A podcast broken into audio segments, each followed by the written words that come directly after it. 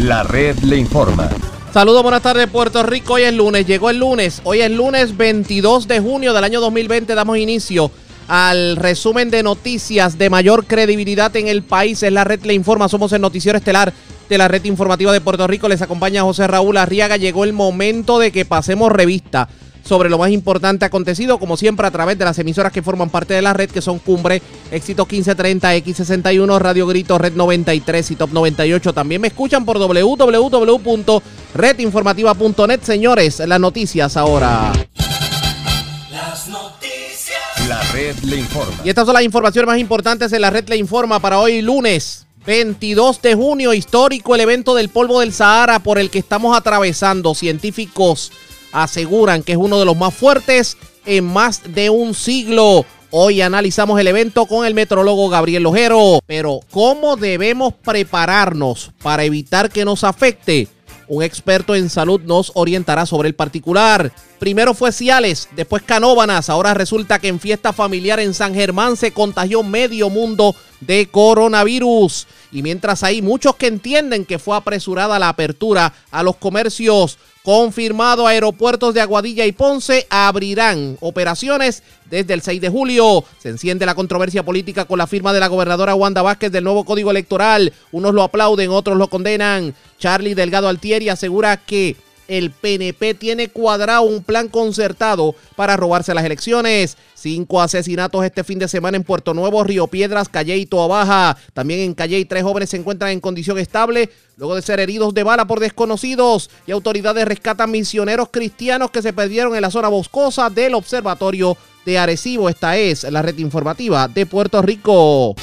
Bueno, señores, damos inicio a la edición de hoy lunes del noticiero estelar de la red informativa de inmediato las noticias. Definitivamente la atención del puertorriqueño está puesta en el día de hoy en lo que tiene que ver con la forma en que vemos el ambiente y la forma en que lo sentimos, porque hemos estado siendo víctimas del polvo del Sahara todo el fin de semana. Y la mañana de hoy estuvo totalmente brumosa.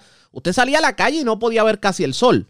Ahora la pregunta es, ¿qué debemos esperar en el transcurso de la semana? Pues vamos precisamente con la gente que más sabe del tiempo y voy con el metrólogo Gabriel Lojero del Servicio Nacional de Metrología. Ya ustedes lo conocen, así que vamos con Gabriel para que nos oriente sobre el particular. Lojero, buenas tardes, bienvenido a la red informativa.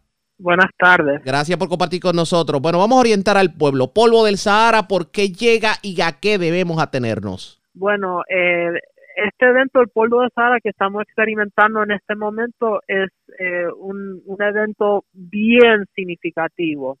Incluso hemos, hemos según los eh, científicos de, la comunidad eh, química, eh, están diciendo de que esto es un evento que no se ha visto en, en décadas. E, incluso están hablando de que esto es un evento histórico en términos de qué tan extenso y qué tan fuerte eh, está es este, este episodio. E incluso se espera de que, de que esta pluma llegue hasta los Estados Unidos, hacia Florida, hasta Texas, así de que no, eh, no, no solamente va a ser el, área, el área de Caribe que va a estar experimentando eh, este evento, sino también va a ser el sector de los Estados Unidos. Ahora hemos visto observaciones que eh, en términos de la visibilidad, debido a que está bien brumoso, en los aeropuertos eh, reportando entre 3 a 5 millas, que es visibilidad bastante baja eh, con este evento. Así de que está bien brumoso allá afuera. Se espera que el pico de la concentración sea hoy lunes. mañana todavía vamos a tener concentración bien alta, pero no debe ser eh, va, va, a ser un poquito menos, pero eh, hoy se, ve el pico y después ya eh, miércoles y jueves comienza a disminuir aún más eh, la, la, concentración. obviamente, como la concentración está muy alta, esto crea obviamente problemas respiratorios para las, especialmente para los asmáticos también. Así que esa gente que padecen de esos problemas, la mejor sugerencia es tratar de limitar lo que se fuera eh, de, estar en el aire libre o si no, no salir si, si no es necesario, porque esto es un evento bien serio y puede causar problemas de, de, salud a, esas personas en, en, particular que padecen de esos problemas eh, de, salud. O sea, si fuéramos a comparar este evento en cuanto a insalubridad con el último evento que tuvimos de polvo del Sahara, ¿qué le podemos decir a la gente? Bueno, eh, según según la, la, comunidad eh, científica que de, salud y también eh, eh química, es un evento bien que no se había visto en, en, mucho tiempo. así de que uno de los eventos más fuertes, según ellos, en, en, ese, en esa mm, comunidad científica. Así de que es tratar de, resguardarse y, y no estar expuesto a ese particulado eh, lo menos, estar expuesto lo menos posible porque eh, puede causar, como dije, eh, bastante problemas de, salud hacia las personas que, que son afectadas severamente. Oriéntame sobre el particular, el que tengamos mucho polvo del Sahara, ¿esto de alguna manera catapulta el calor? Lo, esto, esto es lo que sucede. El tema es de que, de que como este particulado lo que hace es como que eh, no permite que el calor que se acumula durante el día, debido al calentamiento del día, escape tan fácilmente hacia el espacio. Entonces, ¿qué pasa? Las temperaturas durante las noches se mantienen bien elevadas. Estamos hablando de temperaturas que no bajan menos de, de, de 82, 81 grados Incluso tuvimos una mínima acá en el aeropuerto de San Juan de 81 grados. Entonces, ¿qué pasa? A las temperaturas comenzar bien elevadas, no necesitas mucho calentamiento para que las temperaturas se disparen hacia los bajos 90. Eh, ese es el, tema con, este eh, particular. Y no solamente con este tipo de eventos, sino a la mayoría de los eventos del pueblo de Sahara, de que las temperaturas suelen eh, ser bastante elevada. Así que no solamente tenemos que lidiar con, con, la fuerte bruma que está eh, allá afuera, sino también tenemos que lidiar con, las condiciones eh, calurosas, que eh, eso también puede causar problemas si no se toman las precauciones necesarias. así de que lo importante es tratar de resguardarse, estar en un ambiente con aire acondicionado y, y estar menos expuesto a, a este particulado. Así que hay que estar bien pendiente definitivamente. Aparte de lo que es el polvo del Sahara, eh, ¿se espera algún tipo de lluvia que alivie de alguna forma esta fuerte bruma o simplemente lo que vamos a estar viviendo es un día caluroso con mucha bruma?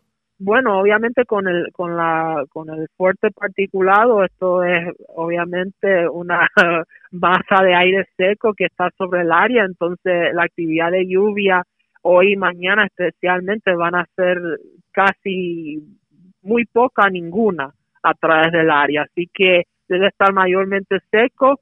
Ahora se ve que ya para el miércoles y jueves va a entrar una zona de humedad eh, del noreste y también se va a desarrollar una vaguada en la alta atmósfera que podría ayudar a, aumentar eh, la, actividad de lluvia a través de varias um, porciones de la isla y después el viernes eh, vemos la entrada de una onda tropical sobre el área.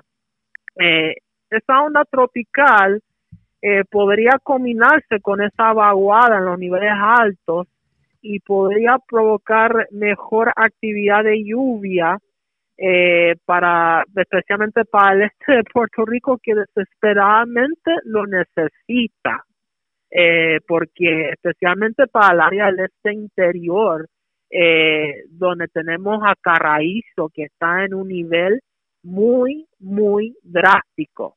Estamos hablando que están ajustes operacionales en este momento y va a ser a la de lo que traiga esta onda, va a depender de lo que traiga esta onda si, si baja al próximo nivel que, que sería nivel de control. Así que necesitamos que esta onda tropical del viernes ayude a, que produzca eh, lluvias suficientes para el este interior para que Carraízo pueda recuperar un poco el nivel, porque si no, vamos a estar en una situación bien crítica para esa gente que, que son suplidas por el embalse Carraízo. Que por lo menos en cuanto a lluvia se refiere, para aliviar la situación en estos embalses todavía pasará largo tiempo.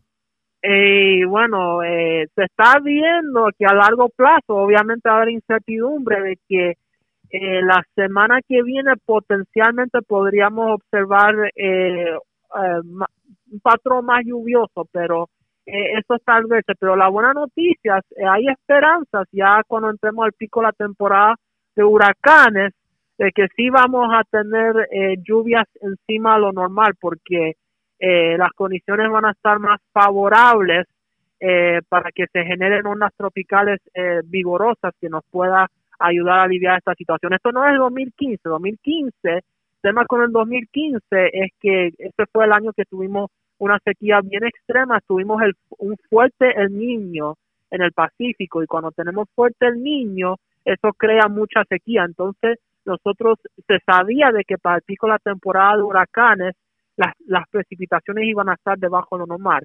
Pero esto no es el caso este año. Este, este año nos vamos hacia la niña, posiblemente al pico de la temporada huracán y cuando estamos en el fenómeno La Niña, eso favorece un patrón eh, más lluvioso en el Caribe y también, eh, como ya se había mencionado, por mucho mucho tiempo una temporada eh, pico de huracanes bastante activa hay que ver qué va a estar ocurriendo. Gracias por haber compartido con nosotros. Buenas tardes. Un placer y buenas tardes. Como siempre, era el meteorólogo Gabriel Lojero del Servicio Nacional de Meteorología. Así que si usted es una persona que padece de condiciones respiratorias, la recomendación es que se mantenga en su residencia, evite estar al aire libre, o sea, hacer actividades al aire libre lo más posible, porque definitivamente las concentraciones de polvo del Sahara, pues ya ustedes escucharon que no estamos, estamos hablando de algo fuera de lo común, tanto así que es histórico según indica el meteorólogo. Pero, ¿cómo orientamos a la ciudadanía? ¿Cómo se debe proteger de esto del polvo del Sahara? Y tomando en consideración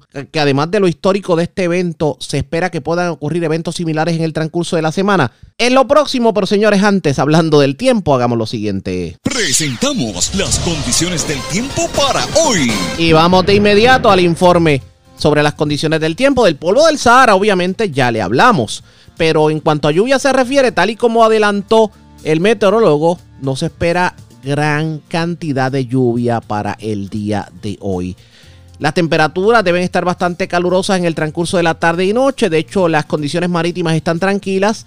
El oleaje se mantiene en menos de 5 pies. Hay aviso de corrientes marinas en las costas del norte de Puerto Rico. Las temperaturas en la noche deben estar en los bajos 60 grados o altos 60 grados, dependiendo la parte de Puerto Rico en donde usted resida. Claro está, más caliente de lo usual la noche, así que prepare su abanico o su acondicionador de aire. La red le informa. Nosotros regresamos a la red le informa. Somos el noticiero estelar de la red informativa edición de hoy lunes. Gracias por compartir con nosotros. ¿Qué consejo le podemos dar a la ciudadanía sobre precisamente cómo cuidarse con esto del polvo del Sahara? La red le informa. Señores, regresamos a la red Le Informa. Somos el noticiero estelar de la red informativa, edición de hoy lunes. Gracias por compartir con nosotros. Bueno, teníamos una entrevista pautada que tenía que ver precisamente con consejos para, pues obviamente lidiar con esto del polvo del Sahara, pero hubo un problema en cuanto al calendario del galeno que iba a estar compartiendo con nosotros y se le hizo un poquito imposible llegar a tiempo, pero para obviamente cumplir con lo prometido vamos a compartir con ustedes algunas medidas recomendadas por médicos y neumólogos que le pudieran ayudar a proteger su salud y pulmones en medio del polvo del Sahara. Obviamente el uso de mascarilla, porque se recomienda el uso de mascarilla o pañuelos de tela para cubrir la nariz y la boca, porque esto va a ayudar a evitar que las partículas de polvo entren a las vías respiratorias. También no estrujarse los ojos. Las personas que tienen algún tipo de sensación de cuerpos extraños en los ojos deben lavarse con abundante agua y no estrujarse los ojos. Recordar lavarse las manos antes del proceso. Número tres, evitar la exposición al aire libre porque los ciudadanos más propensos como los asmáticos y pacientes de alergias deben evitar salir a lugares, a lugares, espacios abiertos para evitar estar expuestos. Evitar levantar polvo durante la limpieza, o sea, cuando usted está barriendo su casa o limpiando un área con polvo, que humedezca el lugar, pero que no, que no, como dicen por ahí en el campo, que no revuelque mucho el polvo. Y por último, mantener tapado cualquier envase con agua, porque obviamente las partículas pueden de alguna manera contaminar en el agua. Esos son los consejos que se dan para evitar, obviamente, lo que tiene que ver con, eh, pues obviamente, en la exposición a el polvo del Sahara. Bueno, vamos a cambiar de tema porque tenemos que seguir hablando, obviamente, de asuntos ambientales. y hay un grupo que entiende que la gobernadora Wanda Vázquez no ha cumplido con las comunidades afectadas por las cenizas de carbón de la planta AES y que la crisis de salud y de contaminación va a continuar en Guayama ante la ausencia de acciones por parte de la fortaleza. Dice este grupo que contrario a las, expresiones de la gobernadora Wanda Vázquez durante su pasado mensaje, pues las comunidades afectadas por la empresa AES no gozan de paz o de calidad de vida a pesar de la aprobación de la Ley 5 del 2020 que prohíbe el depósito y la disposición de cenizas de carbón en la isla. ¿Por qué lo dicen? Yo tengo en línea telefónica para hablar sobre el tema al líder ambientalista Víctor Alvarado Guzmán del Comité Diálogo Ambiental de Salinas. Saludos, buenas tardes, bienvenido a la red informativa. Buenas tardes, Riaga, y buenas tardes a las personas que siempre te escuchan. Gracias por compartir con nosotros. Me parece que el tema, el tema ambiental se se catapulta en estos momentos porque si, si difícil es para los puertorriqueños aguantar el polvo del Sahara, yo no quiero imaginarme las personas que viven cerca de AES que tienen que aguantar polvo todos los días del año. ¿Qué me dice sobre el particular?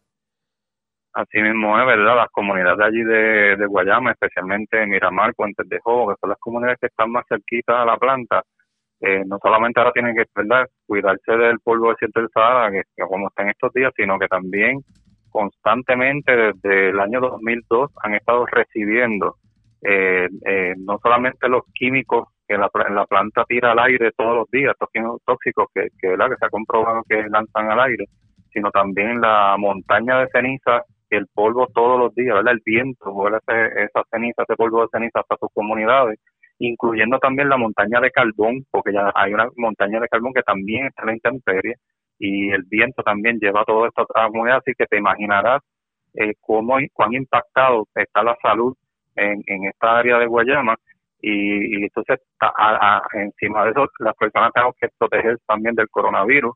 Eh, en un estudio que se realizó se demostró que las personas que están en, áreas que están bien contaminadas están más expuestas a morir por el coronavirus que aquellas que están en, en otras en otras áreas que no están tan contaminadas. Así que eh, lamentablemente verdad el gobierno no ha hecho nada no ha tomado acción sobre esta crisis que estamos pasando y que están pasando las comunidades allá en Guayama.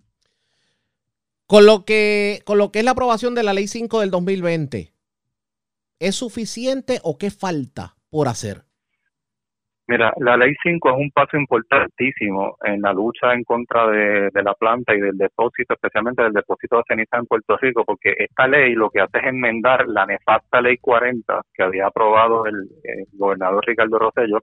Aquella ley le permitió a la empresa AET continuar depositando cenizas en los vertederos en, Puerto Rico y esta ley 5 eh, lo que hace precisamente es detener el depósito de ceniza en cualquier parte de Puerto Rico y obligar a la planta de, carbón a que tenga que eh, eh, sacar fuera de Puerto Rico esta ceniza. Eso es un gran logro porque tú recordarás que parte del problema y, la, y las confrontaciones que hubo especialmente en el 2017, donde hubo más de 100 arrestos en Puerto Rico por la lucha que había en Peñuela con este movimiento de ceniza, eso pues se detuvo.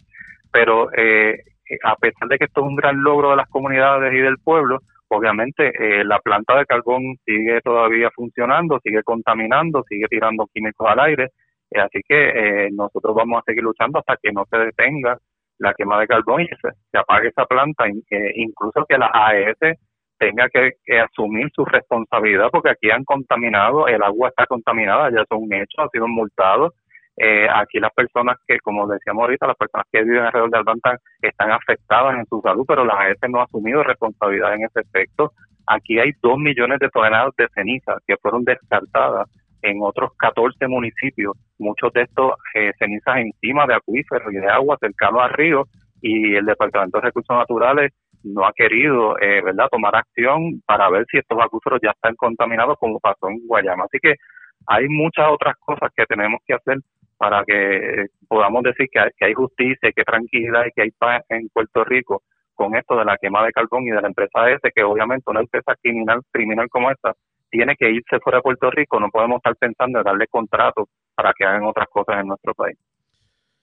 Vamos a ver qué termina ocurriendo porque definitivamente la, el calvario que han pasado los residentes de la zona, eh, bueno, uno tiene que ponerse los pantalones de los que viven allí, sobre todo eh, si nosotros, y por eso traigo a colación lo del polvo del Sahara, si nosotros pasamos las mil y una noches con esto del polvo del Sahara y sobre todo aquellos que padecemos de enfermedades respiratorias, no quiero imaginarme aquellos que viven cercano a, ese cada vez que sopla el viento, que simplemente no van a tener ningún tipo de tranquilidad ni salud.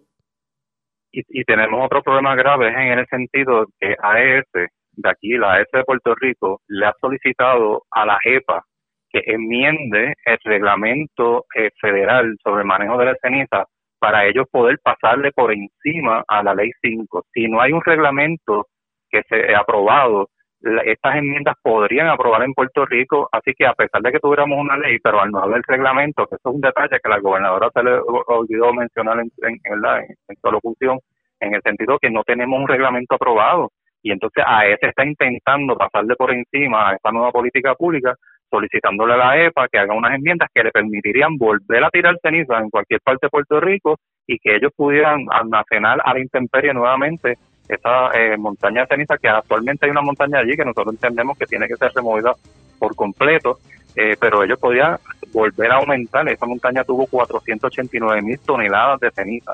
Eh, es la montaña de ceniza más grande de todo Estados Unidos, para que tengas una idea. La, la, la segunda es, está en Alaska y tenía 15 mil toneladas la de AES tenía 489 mil. Eh, ¿Por qué permitimos eso? Bueno, estamos en un sistema colonial, ¿verdad? Y, eso también influye. Pero yo creo que es importante que ese reglamento se apruebe lo más pronto posible y esperamos que Recursos Naturales pues, pues prontamente llame a vistas públicas sobre Sí, definitivo, que le ponga el cascabel al gato. Gracias por haber compartido con nosotros. Buenas tardes. Bueno, ya ustedes escucharon, eso es lo que está ocurriendo en la zona de Guayama. Si a nosotros nos afecta el polvo del Sahara, imagínense a los que residen en Guayama y Salinas, en, cerca de la Carbonera. Vamos a la pausa. Cuando regresemos hablamos del coronavirus. ¿Qué dijo el secretario de Salud en el día de hoy sobre el coronavirus? Es lo próximo en esta edición de hoy lunes del Noticiero Estelar de la Red Informativa. Regreso en breve. La red le informa. Señores, regresamos a la red le informa. Somos el Noticiero Estelar de la Red Informativa de Puerto Rico edición de hoy. Gracias por compartir con nosotros. Bueno, ¿cómo está el coronavirus a esta hora de la tarde? Usted se preguntará.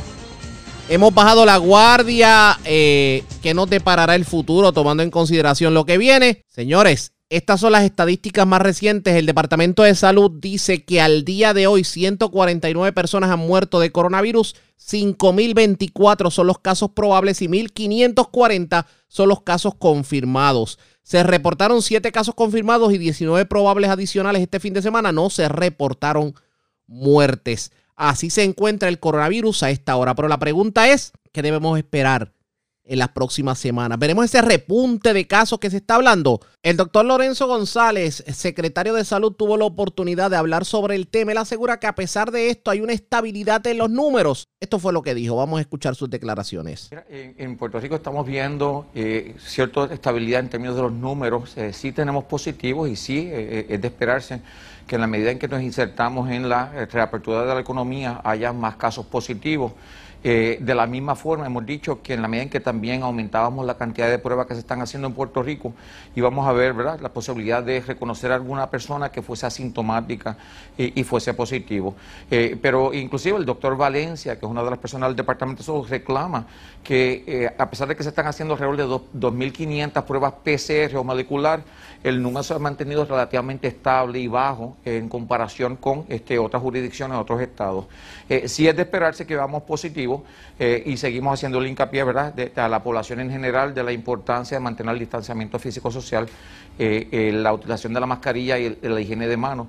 La otra cosa que hemos visto, ¿verdad? y yo creo que también hay que darle mucho crédito a la población en general. la población, a pesar de que siempre hay uno que otro grupo que se distancia de lo que se le pide, la mayoría de la población en Puerto Rico ha hecho lo prudente y lo responsable. Eh, y cuando vemos a la economía, en la subsección de la economía, eh, la mayoría de los restaurantes tienen unos esfuerzos geniales este, en términos de eh, manejarse con la, con la situación de la pandemia. Hemos visto restaurantes que Tú entras al restaurante, necesitas la mascarilla, no te la puedes quitar cuando vas a comunicarte con las personas, tan solo te la puedes quitar cuando vas a comer o iniciar tu consumo. De la misma forma, los eh, eh, menús este, a través de eh, o un texto o a través de un código en la mesa. Así que están haciendo una gran cantidad de cosas en beneficio a mantener este, el distanciamiento físico-social y la utilización de la mascarilla en Puerto Rico. Cosas que en otras jurisdicciones, vemos este, otros estados, ciudades, Orlando, donde reclaman esta semana que ahora la mascarilla es mandatoria, ¿verdad? Es, obligatoria, cuando en Puerto Rico se lo hemos seguido comunicando a la población de la importancia de la mascarilla como eh, barrera física para el contagio. Así que se, sigue trabajando. Eh, la otra cosa que siempre he hecho hincapié es el hecho de el, Departamento de Salud eh, con el grupo de epidemiología. una de las cosas que se, está haciendo en la dirección correcta se ha añadido una gran cantidad de personas que están trabajando en favor del proceso de eh, rastreo, eh, tanto la doctora Encijar, eh, Ruby, la doctora Irizarri, el grupo de personas nuevas, ¿verdad? y Dania que está aquí, Fabiola, y entonces los integrantes de las regiones, donde también se está haciendo un trabajo mucho más eficiente. y la otra cosa que también se está haciendo bien en Puerto Rico es el aeropuerto. Eh, donde eh, no hay ninguna otra jurisdicción, ningún otro estado en los Estados Unidos que tenga el esfuerzo que tiene Puerto Rico en los aeropuertos, que ahora se va a replicar en eh, Ponce y en Aguadilla.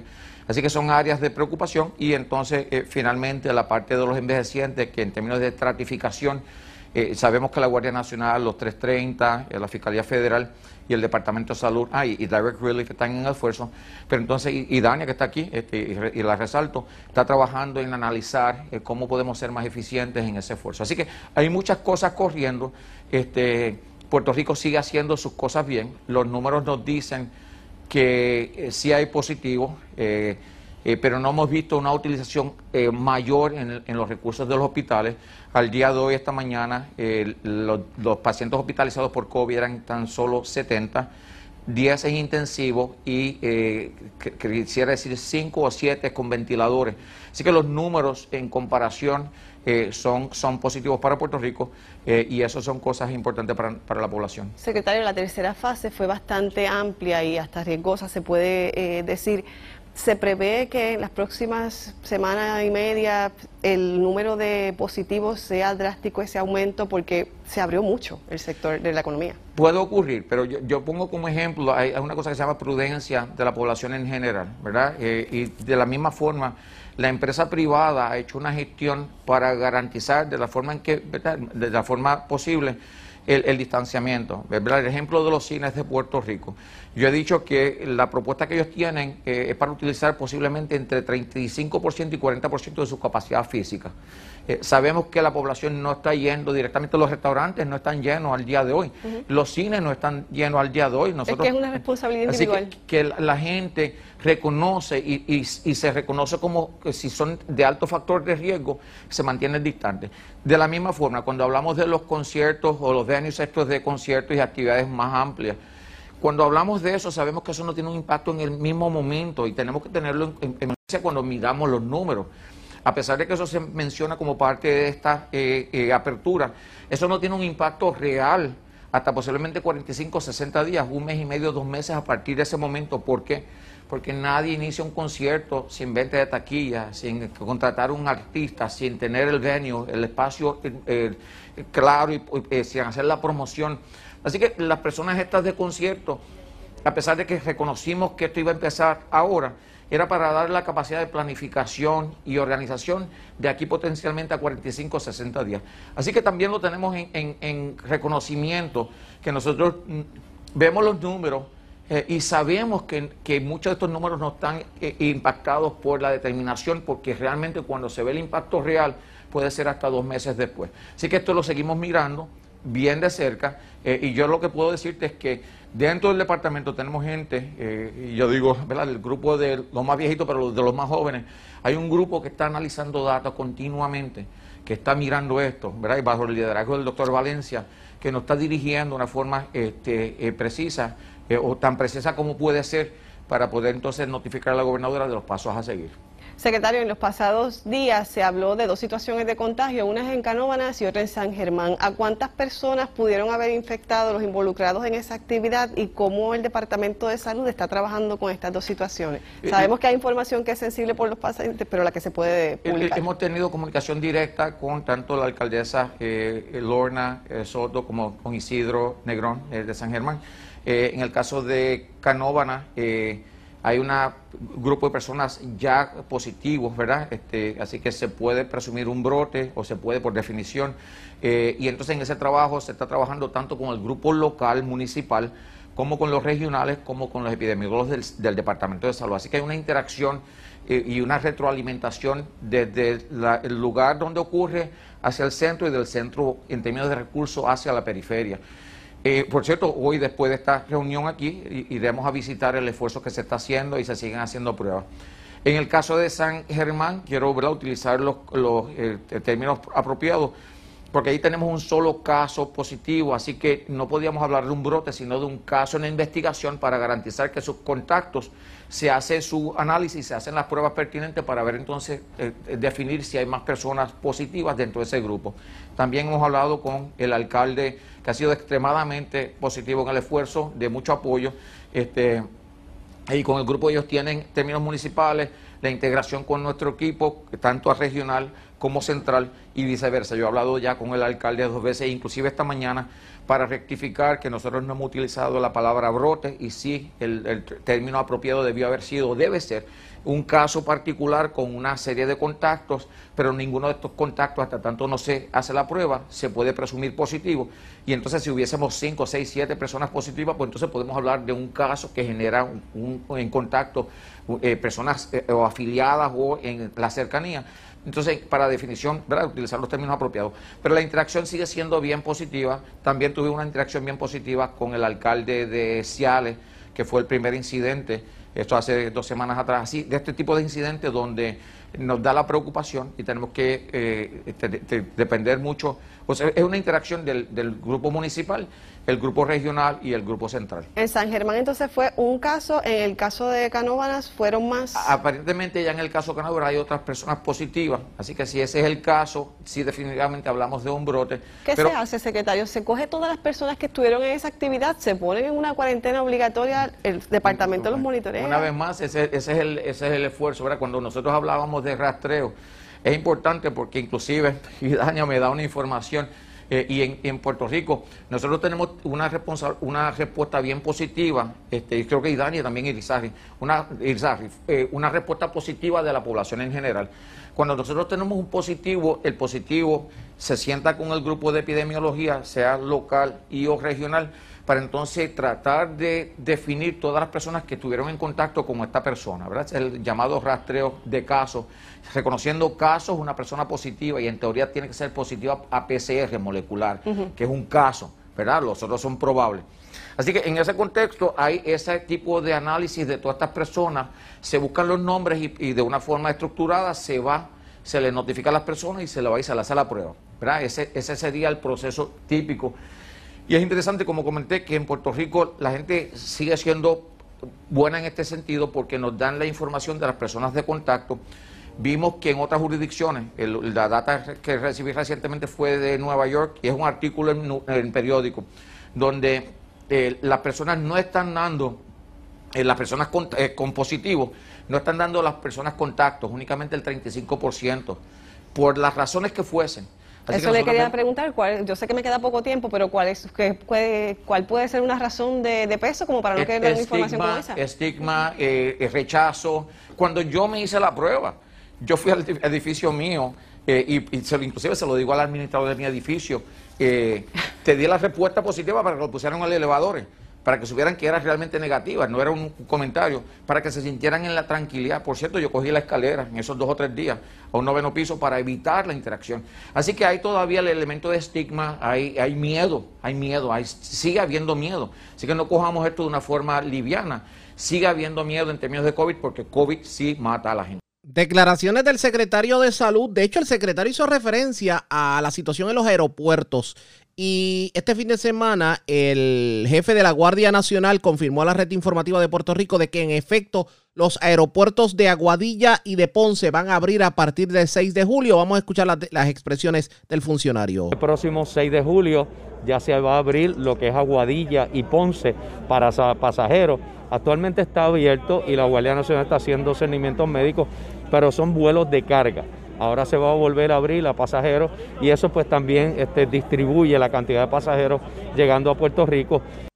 Expresiones del jefe de la Guardia Nacional, la preocupación básicamente de que esta apertura del aeropuerto de Aguadilla y del aeropuerto Mercedita de Ponce pueda catapultar la llegada de personas de jurisdicciones en donde se han catapultado los casos de coronavirus y que de, de alguna manera se repita la historia de Florida, de Nueva York, etcétera, etcétera, etcétera, pero vamos a estar pendientes a lo que ocurra en ese sentido.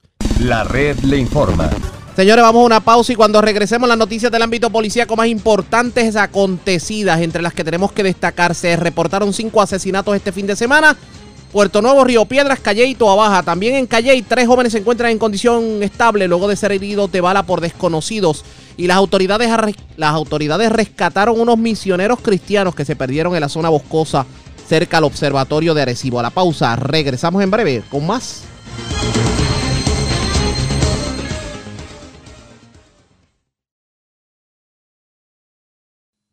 La red le informa.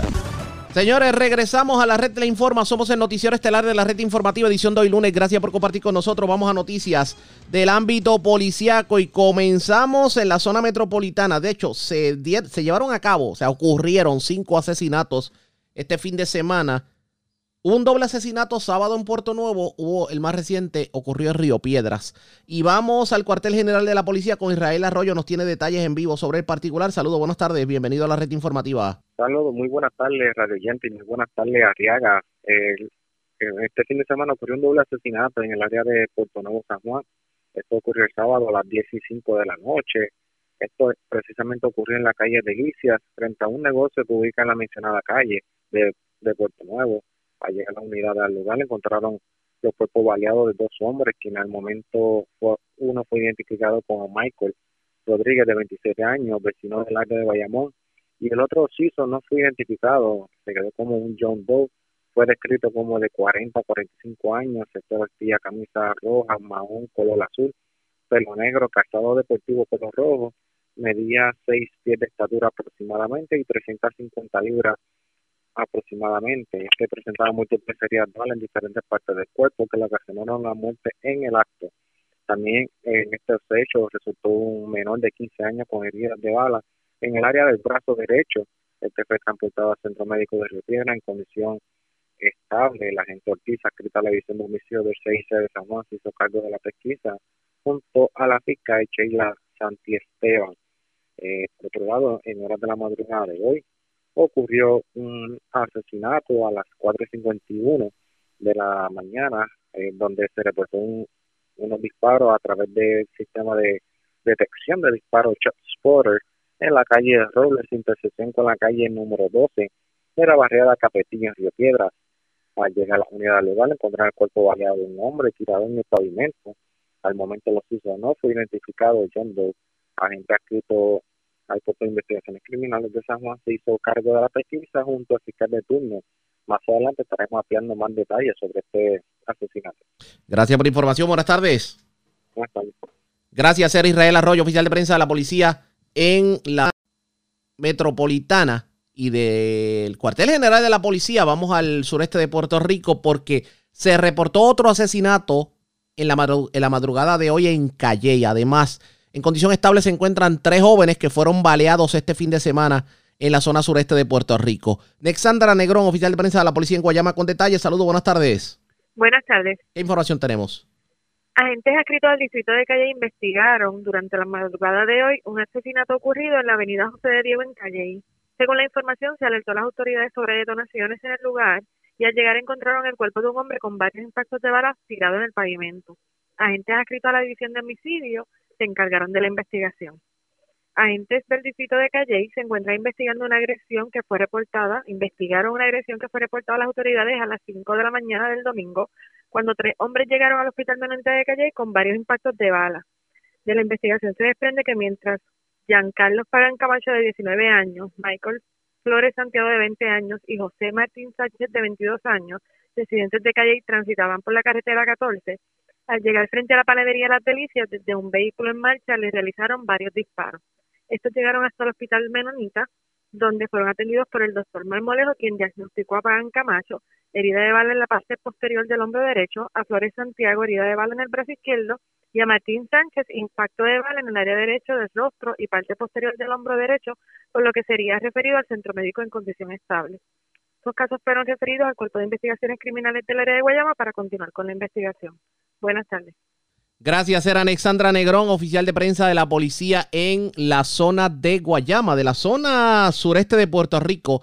Vamos a regresar, vamos a regresar a la zona metropolitana porque una persona fue víctima de robo. Esto ocurrió en la estación del Metrobús en Toa Baja. Esto es en la 165, intersección con la 865. Vamos con Wanda Santana, oficial de prensa de la policía en Bayamón. Nos tiene detalles en vivo. Saludos, buenas tardes. Buenas tardes para usted y para todos. información tenemos? Eso es correcto. A eso de las 9 y 40 de la noche de ayer se reportó un robo en la carretera 865, intersección con la carretera 165, área del Metrobús en Baja, donde alegó Félix Huerta que un hombre de testrigueña, delgado, estatura aproximada de 5'8", con pantalón un color azul, camisa negra, mediante amenaza e intimidación, portando un arma de fuego, lo despojó de un teléfono celular y 43 dólares en efectivo marchándose del lugar en una bicicleta color negra sin causarle daño. Por otra parte, tres hurtos de vehículos se reportaron en el área policíaca de Bayamón. El primero de ellos se reportó en la calle Comerío en Bayamón a eso de las 3 y 12 de la madrugada, donde se hurtaron un vehículo Kia Soul color gris del año 2018 con la tablilla IWZ628. El segundo se reportó a las 3 y 55 de la tarde en la calle A de las parcelas Amadeo en Vega Baja, donde se hurtaron un Hyundai Accent color gris del año 2013 con la tablilla IAR019. Y por último, a eso de las 7 y 13 de la noche, en la calle Utuado, intersección con la calle Honduras, en Forest View, en Bayamón, hurtaron el vehículo Toyota Corolla color azul del año 1992 con la tablilla BSB 711. Los casos fueron referidos a la División de Vehículos Hurtados de Bayamón, quienes posteriormente asumirán cargo de las investigaciones. Buenas tardes. Gracias, era Wanda Santana, oficial de prensa de la policía en la zona de Bayamón. Vamos a la zona centro-oriental de Puerto Rico en esta ocasión porque, señores, parece que este amigo de lo ajeno tenía que lavar la ropa, pero claro, sin detergente y suavizador no lo puede hacer. Y claro, se fue a un establecimiento o un puesto de gasolina precisamente para surtirse de lo que necesitaba ropa. Claro, se lo llevó sin pagar. Y este fue arrestado posteriormente. Vamos a la comandancia de Caguas con Vivian Polanco, oficial de prensa de la policía, quien nos comenta de este incidente ocurrido en el garaje Puma de la carretera número uno en la urbanización Villa Blanca de Caguas. Saludos, buenas tardes. Buenas tardes, saludos. ¿Qué información tenemos? Eh, una apropiación ilegal fue reportada a las 26 de la madrugada de hoy en el garaje Puma, que ubica en la carretera número uno de la urbanización Villa Blanca en Cagua. Según alegó Tatiana Pérez, cajera del lugar, que un hombre entró al establecimiento y luego de, de coger dos envases de, de ACE, dos envases de detergente dos suavitel y dos eh, envases de, ACE líquido, el mismo salió corriendo de la tienda sin efectuar pago alguno. La propiedad ajustada fue valor de 65 dólares el agente David Colón, el distrito de Cabo, investigó los hechos. Gracias por la información. Buenas tardes. Buenas tardes. Gracias, era Vivian Polanco, oficial de prensa de la policía en Caguas, de la zona centro-oriental. Vamos a la zona norte de Puerto Rico porque las autoridades lograron dar con el paradero de varias personas que se extraviaron en la zona cercana al observatorio de Arecibo. Wanda Vázquez Cabrera, directora de la oficina de prensa de la policía en Arecibo, con detalles. Saludos, buenas tardes. Sí, gracias, muy buenas tardes. Pues la información que tenemos hasta el momento de que estas dos personas, dos damas, se encontraban cerca del área boscosa del barrio Esperanza, cerca del observatorio, como conocido el radar de Arecibo. Estas se encontraban en ese lugar cuando se extraviaron desde el, sábado en la tarde. No hasta ayer que se comenzó una búsqueda extensiva con eh, el personal de manejo de emergencia, el Coast Guard y la policía y unidad de bomberos.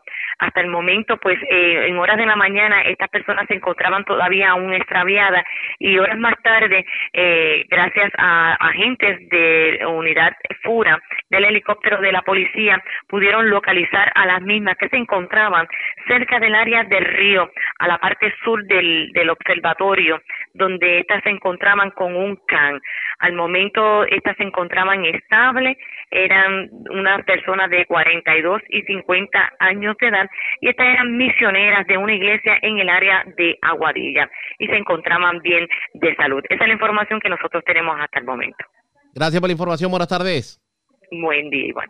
Gracias, era Wanda Vázquez, directora de la Oficina de Prensa de la Policía en Arecibo. De la zona norte, vamos a la zona central de Puerto Rico. Una persona, un sexagenario, lamentablemente se privó de la vida. Un hecho ocurrido en el barrio Cacao Alturita de Orocovis. Huidalis Rivera Luna, oficial de prensa de la Policía en Bonito, con detalles. Saludos, buenas tardes. Saludos, buenas tardes, doctora oyentes. Un suicidio fue reportado a eso de las 4 de la tarde de ayer en una residencia que ubica en la carretera 157, kilómetro 6.7, barrio Cacao, sector Alturita, en el pueblo de Orocovis. Según se informó, se encontró el cuerpo de Manuel Ortiz Verdecía, de 66 años, el cual se alega ingirió una cantidad determinada de pastillas metmorfín de 850 mililitros el agente Forti, escritor de la División de Homicidio del Cuerpo de Investigaciones Criminales de Bonito, se hizo cargo de la investigación junto a la fiscal Tania Delgado de la Fiscalía de Bonito, quien ordenó el levantamiento del, del cadáver y el traslado al Instituto de Ciencias Forenses en Río Piedra. Buenas tardes. Y buenas tardes para usted también. Era Huidalis Rivera Luna, oficial de prensa de la policía en la zona de Bonito. Más noticias del ámbito policía con nuestra segunda hora de programación. Pero señores, antes de ir a la pausa, identificar nuestra cadena de emisoras en todo Puerto Rico, vamos a noticias internacionales con la voz de América. Este es un avance informativo de La Voz de América. Desde Washington les informa Henry Llanos. El presidente Donald Trump dijo que consideraría reunirse con el presidente venezolano Nicolás Maduro y expresó una notable falta de entusiasmo por el líder opositor respaldado por Washington en una entrevista publicada el domingo. Tal vez pensaría en eso, dijo Trump cuando se le preguntó acerca de la posibilidad de reunirse con Maduro durante una entrevista en la oficina oval con Asios el viernes y agregó a Maduro le gustaría reunirse y nunca me opongo a las reuniones, rara vez se oponen a las reuniones. Siempre digo que pierdes muy poco con las reuniones, pero en este momento las rechacé, agregó Trump. Y Estados Unidos puede frenar los asesinatos policiales en las calles del país con una mejor capacitación policial y una mayor responsabilidad, dijo el principal defensor republicano de las reformas policiales en el Senado. El senador de Carolina del Sur, Tim Scott, el único republicano en el Senado de Estados Unidos afirmó en el programa This Week de ABC que cree que podemos prevenir más de estas muertes y mejorar la aplicación de la ley basada en el carácter moral mediante la aprobación de leyes que corten o limiten la ayuda federal a las agencias policiales de las ciudades y estados si no adoptan una mejor capacitación y políticas para sus agentes. A continuación, un mensaje de servicio público de la voz de América. Para evitar la propagación del coronavirus en Estados Unidos y otros países, las autoridades han ordenado cerrar restaurantes, salas de cines y gimnasios. Los expertos en salud pública dicen que los beneficios de limitar el contacto interpersonal son significativos y ayudan a reducir la posibilidad de abrumar los sistemas de atención médica. La falta de garantías del Estado sería la causa de las muertes violentas de adultos mayores en Venezuela durante el 2019. Desde Caracas nos informa Carolina Alcalde. En Venezuela los problemas relacionados con la violencia y sus diferentes manifestaciones son temas prioritarios de salud pública. Thais Maingón, socióloga e investigadora de Convite, afirmó que de las 16.506 muertes violentas registradas en 2019 en el país, una tasa de 2.5 por cada 100.000 habitantes corresponde a adultos mayores. La gran mayoría de estas muertes ocurren porque el Estado no garantiza el derecho derecho la vida, a la propiedad, a una calidad digna que permita el acceso a los alimentos, a las medicinas, servicios, asistencia médica, a los recursos indispensables para la sobrevivencia. Carolina, alcalde Voz de América, Caracas. La Organización Mundial de la Salud reportó el domingo el mayor incremento en un solo día de casos de coronavirus en sus registros con más de 183 mil nuevos contagios en las últimas 24 horas. Brasil encabeza la lista con 54 mil 771. En segundo lugar se encuentra Estados Unidos con 36.617. Este fue un avance informativo de La Voz de América. La red le informa. Señores, vamos a una pausa. Identificamos nuestra cadena de emisoras en todo Puerto Rico. Regresamos con más en esta edición de hoy lunes del Noticiero Estelar de la Red Informativa.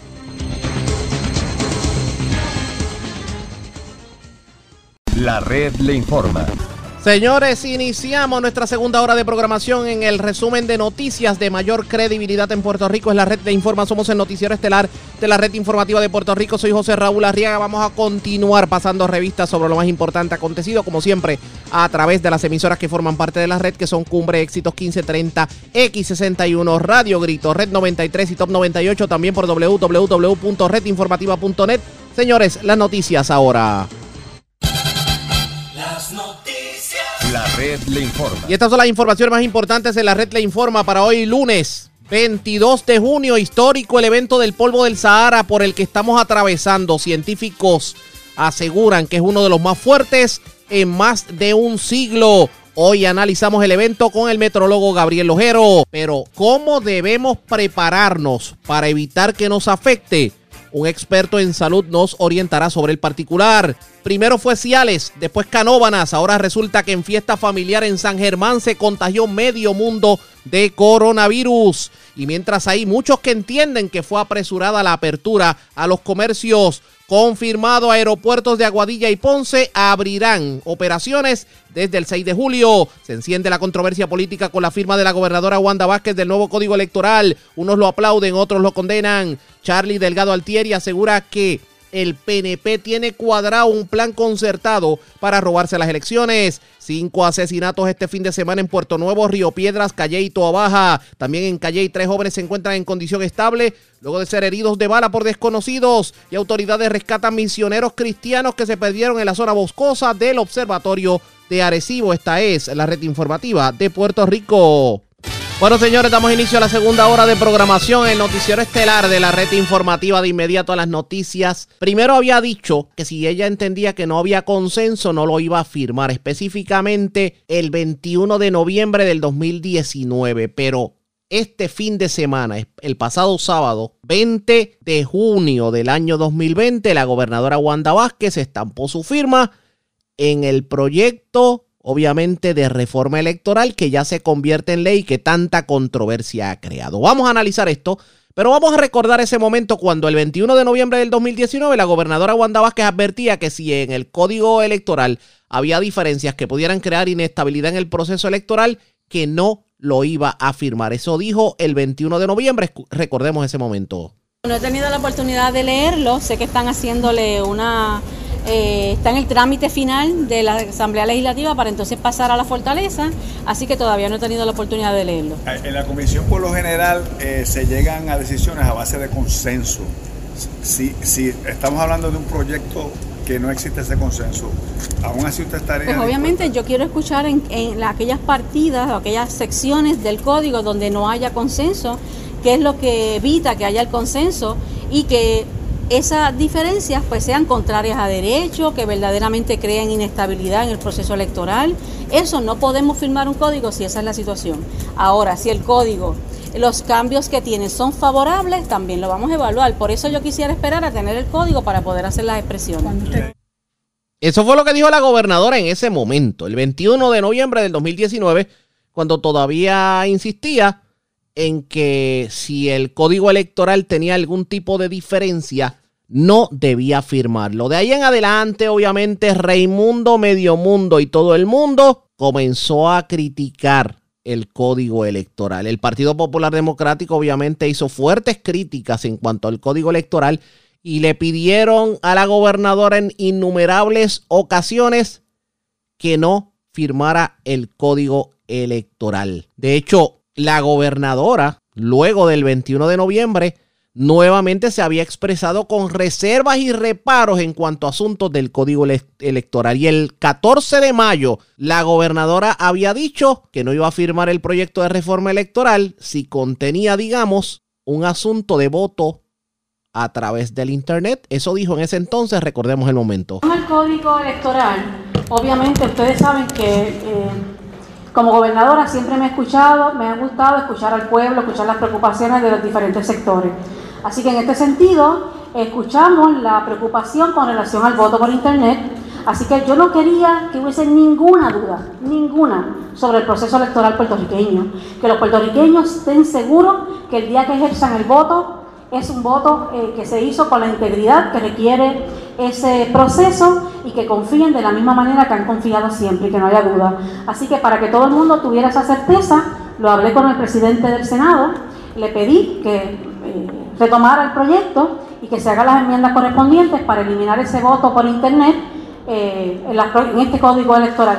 Si de alguna manera nos movemos en el futuro a eso, hay que trabajarlo de una manera en consenso, donde escuchemos a todas las partes y donde podamos hacerlo de la manera más segura y que no siempre duda sobre el proceso electoral puertorriqueño. Con relación al Código Civil, de igual manera. En el Código Civil esperamos que eh, salga hoy de la Cámara de Representantes, vamos a examinarlo con mucho cuidado, como siempre he dicho. Vamos a ver que ningún derecho logrado se vulnere en este nuevo Código Civil. Deben estarse garantizando todos esos derechos. Yo sé que hay unas áreas en particular que ha habido mucha preocupación y yo, pues obviamente, ¿verdad? Con la trayectoria que ustedes conocen, que yo he tenido en mi campo legal, no voy a vulnerar derechos adquiridos de nadie. Así que debe estar protegido en ese Código Civil, lo examinaremos con mucho cuidado antes de tomar esa determinación y lo informaré en un... me dirigiré directamente al pueblo de cuál va a ser mi decisión con relación al Código Civil.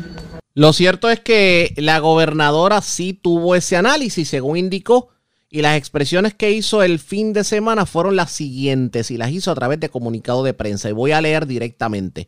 Desde que llegué el pasado mes de agosto a la fortaleza me he dedicado a escuchar los reclamos, recomendaciones y sugerencias de la ciudadanía sobre distintos temas y el código electoral no fue la excepción. De hecho, agradezco a esas personas que proceden de distintos sectores el insumo que me hacen llegar a la hora de evaluar medidas legislativas importantes como esta, en algunos casos logrando mejorar las mismas a raíz de algunas de esas reuniones y como una preocupación legítima propia, incluso devolví a la Asamblea Legislativa el proyecto condicionándolo a la posibilidad de firmarlo a que se eliminara todo aquello relacionado al voto por Internet. Esto ya que se habían levantado dudas sobre una posible alteración de este voto por la falta de garantía sobre el manejo del mismo. De hecho, ustedes escucharon el audio sobre el particular. Hubo un consenso sobre este tema, continuó leyendo el comunicado, y en efecto se atendió en el Senado luego de que devolvimos el proyecto. Es cierto que luego de atender este asunto en el cual hubo un acuerdo de los distintos sectores, hubo quienes comenzaron a levantar entonces otras cuestiones, pero es un hecho que en medidas complejas como lo son los distintos códigos es sumamente difícil que todas las partes estén completamente de acuerdo en todos los puntos. Mi responsabilidad como gobernador es evaluar la medida en su totalidad. Una vez enmendó y luego de, de volverlo a revisar, he tomado la determinación de firmar el importante proyecto. Eso dice precisamente lo que tiene que ver con este proyecto. Pero vamos a analizar el proyecto. Vamos a escuchar declaraciones de Tomás Rivera Chats, presidente del Senado de Puerto Rico, autor de la medida, precisamente sobre el código electoral. Sobre el dominio de la, de la Comisión Estatal de Elecciones, pues sepan ustedes, compañeros, que fui, designado comisionado electoral en octubre del año 2001 y cuando llegué allí la ley electoral aprobada por los populares, sin consenso, establecía que era el presidente de la Comisión Estatal de Elecciones el que designaba todas las posiciones. Así que los que hoy con sorpresa hacen ese planteamiento, evidentemente demuestran que no conocen la historia de la Comisión Estatal de Elecciones. Esa fue la ley que aprobaron los populares, cuando el Supremo era de los populares y cuando los populares aquí hacían lo que le daba, daba la gana. Esa es la ley que ustedes aprobaron hace algún tiempo. Entonces, hay algo que en el argumento del Partido Popular queda, ¿verdad? Como confuso. No quieren que la gente vote. No quieren que la gente participe. No quieren darle más oportunidades al elector para pedir un voto adelantado, para pedir un voto ausente, para tener un acceso cómodo a los eventos preelectorales, para inscribirse, transferirse, reubicarse, solicitar un duplicado de tarjeta. Cualquier transacción electoral que sea necesaria para poder participar en un evento, pero fueron allá donde la juez Cerezo hace algún tiempo, esos que hoy tienen la fuerza de cara de venir aquí a criticar, a pedirle al tribunal que sin ninguna transacción del elector le ordenaran a la comisión reactivar todos esos electores que fueron excluidos porque no votaron en las elecciones. Y entonces ni Eduardo Batia, ni Aníbal José, ni ningún popular se preocupaba si esa gente que no votó vivía en Puerto Rico o no, si estaban en Chicago, Nueva York, o sabrá Dios dónde. Entonces no se preocuparon los populares, pero fueron al tribunal. No, hay que reactivarlo. No se preocuparon si, no votaron porque no estaban aquí, era ir al tribunal para obligarlo. Porque creían que con eso iban a lograr algo. Eso es para que ustedes vean. Lo que hablan de consenso y palabra sobre la intención del elector, la actual reforma electoral no la cambia. Sobre el domicilio, ha sido siempre el elector el que decide dónde vive. ¿O es que ahora el Partido Popular le quiere decir a la gente dónde vive? Oigan eso. Siempre ha sido el elector quien decide dónde vive. No ha sido nadie más. Y el que oye a los populares aquí piensa que es que ahora los populares van a decir, no, usted vive en tal sitio. Y Muñoz dijo algo que era muy cierto. Muñoz dijo algo que el triunfo no da derecho a ser canalla. Lo que pasa es que hay gente que son canallas aunque pierden. Hay gente que son canallas hasta perdiendo. Y eso es lo que le pasa a alguna gente aquí. Y escuché al amigo Dalmao, del Partido Independentista, decir que cómo nos sentiríamos nosotros, los del PNP, si los populares decidieran quién va a ser el presidente de la Comisión Estatal de Elecciones. Oigan eso, para récord. Compañero, con el voto de la ex senadora María de Lourdes, aprobaron en el 2014 el proyecto del Senado 1254 y los populares pusieron a la comisionada electoral de presidenta. Así que ya eso pasó. Y tiene razón, la vida dio vuelta y aquí estamos. Así que parece que el compañero del PIB se le olvidó que su antecesora aquí, senadora, votó con los populares para que pusieran a una popular allí de presidenta, a la que había sido comisionada electoral del Partido Popular.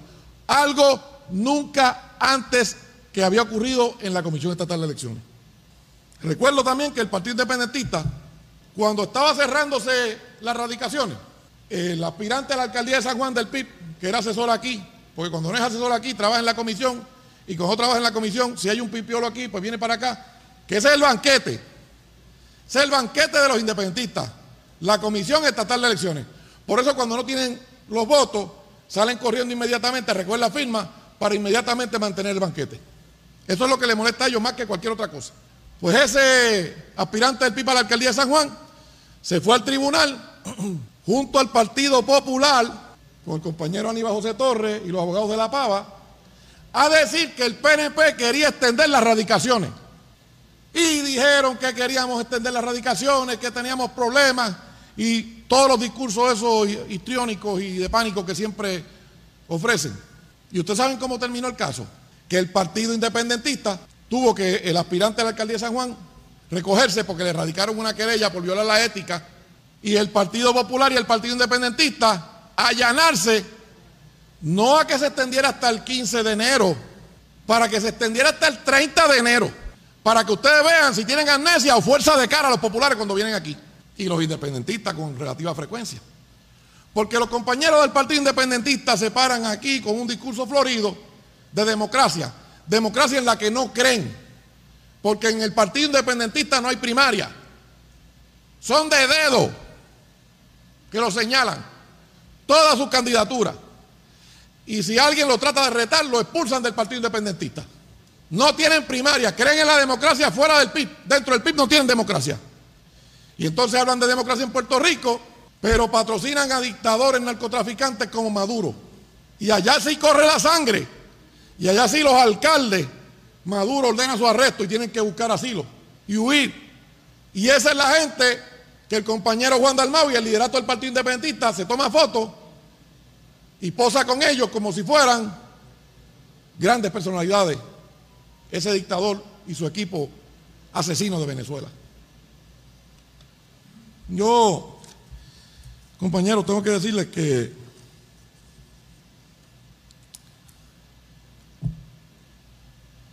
los, miembros del Partido Popular y el Partido Independentista parece que no han leído ni siquiera el código, el código electoral o la ley electoral que ellos aprobaron. La definición de la Comisión Estatal de Elecciones establece desde hace décadas, décadas, que esa institución la constituyan un presidente y los partidos políticos allí representados. No dicen el movimiento que eligió un gobernador. Habla de partidos políticos, lo dice la ley, desde hace décadas. Y hoy quieren hacer un planteamiento distinto. Quieren establecer una regla para que sea la figura del gobernante la que determine, no la de los partidos, la composición de la Comisión Estatal de Elecciones. Contrario a las definiciones que defendieron y que propusieron en legislación aquí electoral por décadas. Por último, compañeros y compañeras, aquí no se le está garantizando al PNP nada, ni al PIB, ni al PPD, ni a ninguno de los partidos emergentes.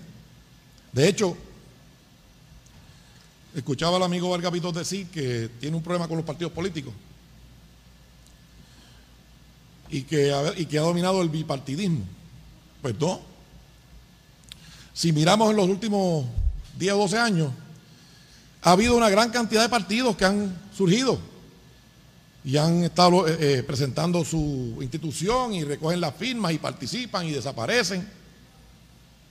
No tan solo a nivel de todo Puerto Rico, sino a nivel municipal ha habido organizaciones que han estado inscribiéndose como partido político a nivel local. Así que los partidos políticos realmente representan al pueblo de Puerto Rico, representan a los sectores que tienen algunos ideales y algunos pensamientos en común y a través de esa, de esa institución las canalizan. La participación, recuerdo el pasado cuatrienio cuando el compañero Valga Pidó presentó su aspiración en la ley electoral que aprobamos antes, habíamos flexibilizado el requerimiento de los endosos a un nivel bajo, no tan solo para los aspirantes, sino para los partidos políticos. Porque queremos que deba haber participación. De nuevo, en la reforma electoral que estamos discutiendo, yo sugerí que elimináramos los endosos para que la participación fuera la más amplia. La más amplia. Y se pusieron. Y luego que el compañero Pidot compareció al tribunal, entonces la presidenta popular de la Comisión Estatal de Elecciones quería ella sola cambiarle el número de endosos a lo que tenía derecho Pidot. Después que ellos legislaron para ubicarla a ella como presidenta y, y para subir los endosos. Si el PNP no tuviera los votos para la inscripción, pierde su franquicia. Si el PPD no lo tuviera, igual. Así que, ¿de qué habla el Partido Independentista? La regla le va a aplicar al que no tenga los votos. Lo que pasa es que cuando lo han perdido cinco veces, le jalde. Le jalde porque hablan del pueblo y no tienen pueblo. A menos que estén hablando a nombre de los movimientos dictatoriales de Venezuela. Así que compañeros, miren, no se está cambiando reglas de nada. Se está fomentando la participación. Se está procurando que la mayor cantidad de puertorriqueños pueda votar de la manera más cómoda. Y si alguien tiene miedo de perder las elecciones, es el que, quiere, el que no quiere que la gente vote. El que no tiene miedo, abre la participación. El que tiene miedo, como ustedes, del Partido Popular, la quiere cerrar. El, el Partido Popular se oponía cuando don Carlos Romero Barceló impulsó una reforma en el año 83 al colegio abierto. Querían que la gente siguiera votando a colegio cerrado. El Partido Popular se oponía a que el registro electoral fuera con foto y firma del elector. El Partido Popular siempre se opuso a la tecnología porque cuando dominaban el Tribunal Supremo, el último intérprete de la intención del elector era el Tribunal Supremo. Una vez eh, fue cambiando la composición del Tribunal Supremo, pues ya pues su visión tecnológica fue variando. Entonces hablan de despolitizar, se sugiere que el tribunal intervenga, entonces también es político. Político ahora. Así que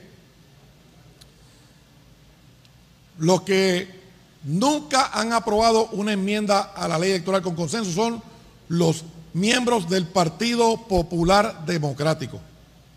Esos son los que nunca jamás han buscado el consenso.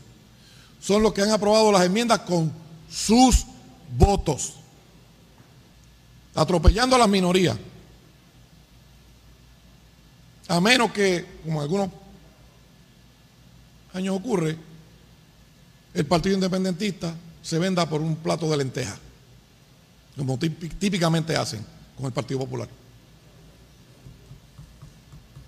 Así que, compañeros,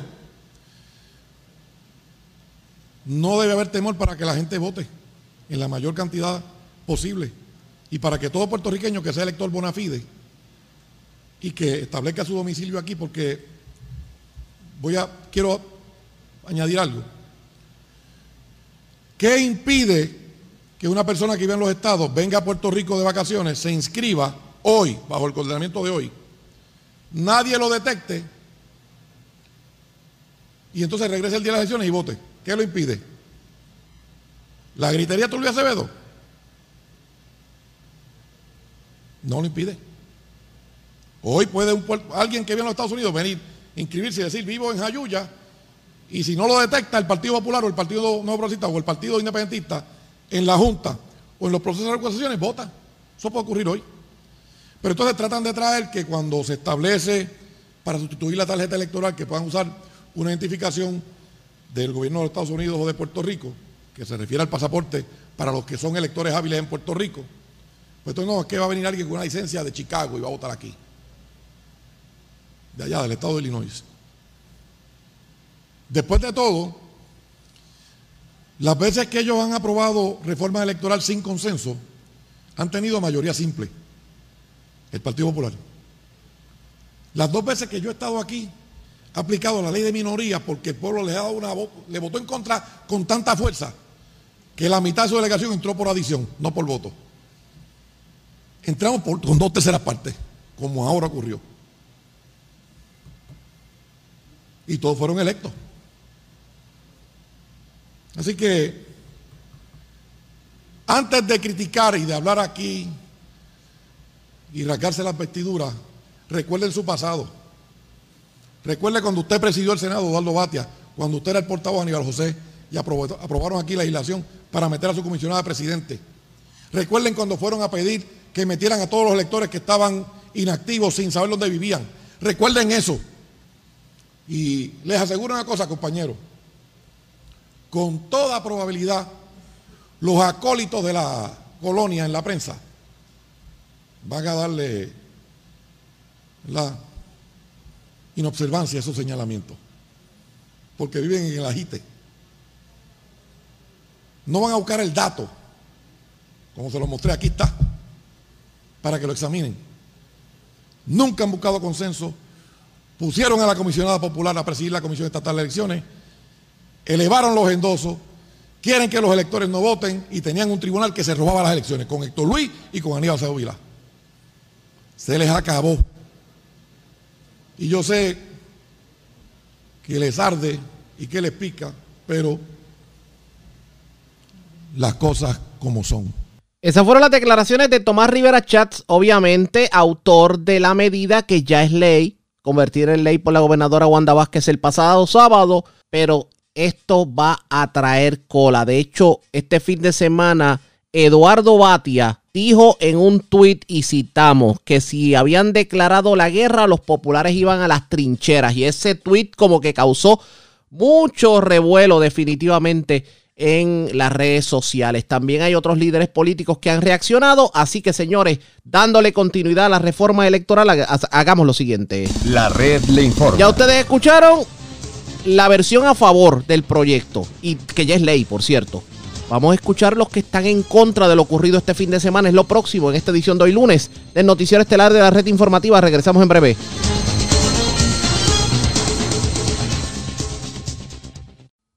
La red le informa. Señores, regresamos a la red le informa. Somos el Noticiero Estelar de la Red Informativa, edición de hoy lunes. Gracias por compartir con nosotros. Vamos a escuchar la opinión de aquellos que no están muy de acuerdo con lo ocurrido este fin de semana con obviamente la reforma electoral y uno de ellos lo es el alcalde de Isabel y precandidato a la gobernación por el Partido Popular Democrático, Charlie Delgado Altieri. Lo tengo en línea telefónica. Saludos, buenas tardes, bienvenido. Saludos, José, buenas tardes para ti, buenas tardes a todo Puerto Rico. Gracias por compartir con nosotros. Lo ocurrido este fin de semana, ¿cómo lo califica? Pues mira, yo creo que es una masacre lo que ha ocurrido con, con el proceso electoral del país, toda vez que la gobernadora falló a su propia palabra, le falló al país una vez más, ha dicho, ha hecho expresiones públicas que luego de ser candidata ha cambiado eh, totalmente su parecer, ¿verdad? Vemos cómo en esta ocasión también, al igual que en otras instancias, la gobernadora le había expresado al país que no iba a firmar ningún proyecto de ley que tuviera que ver con el tema electoral si no tenía el consenso de todos los partidos políticos del país, como ocurrió hace más de 40 años, allá para el 82, cuando todos los partidos políticos se pusieron en acuerdo, se aprobó una ley para eh, que el proceso electoral se diese con la participación en todo su desarrollo y actividades, se diera en consenso con los partidos políticos eh, que estuviesen participando en cualquier evento electoral. Lamentablemente la gobernadora acaba de romper con ese consenso que, que ha sido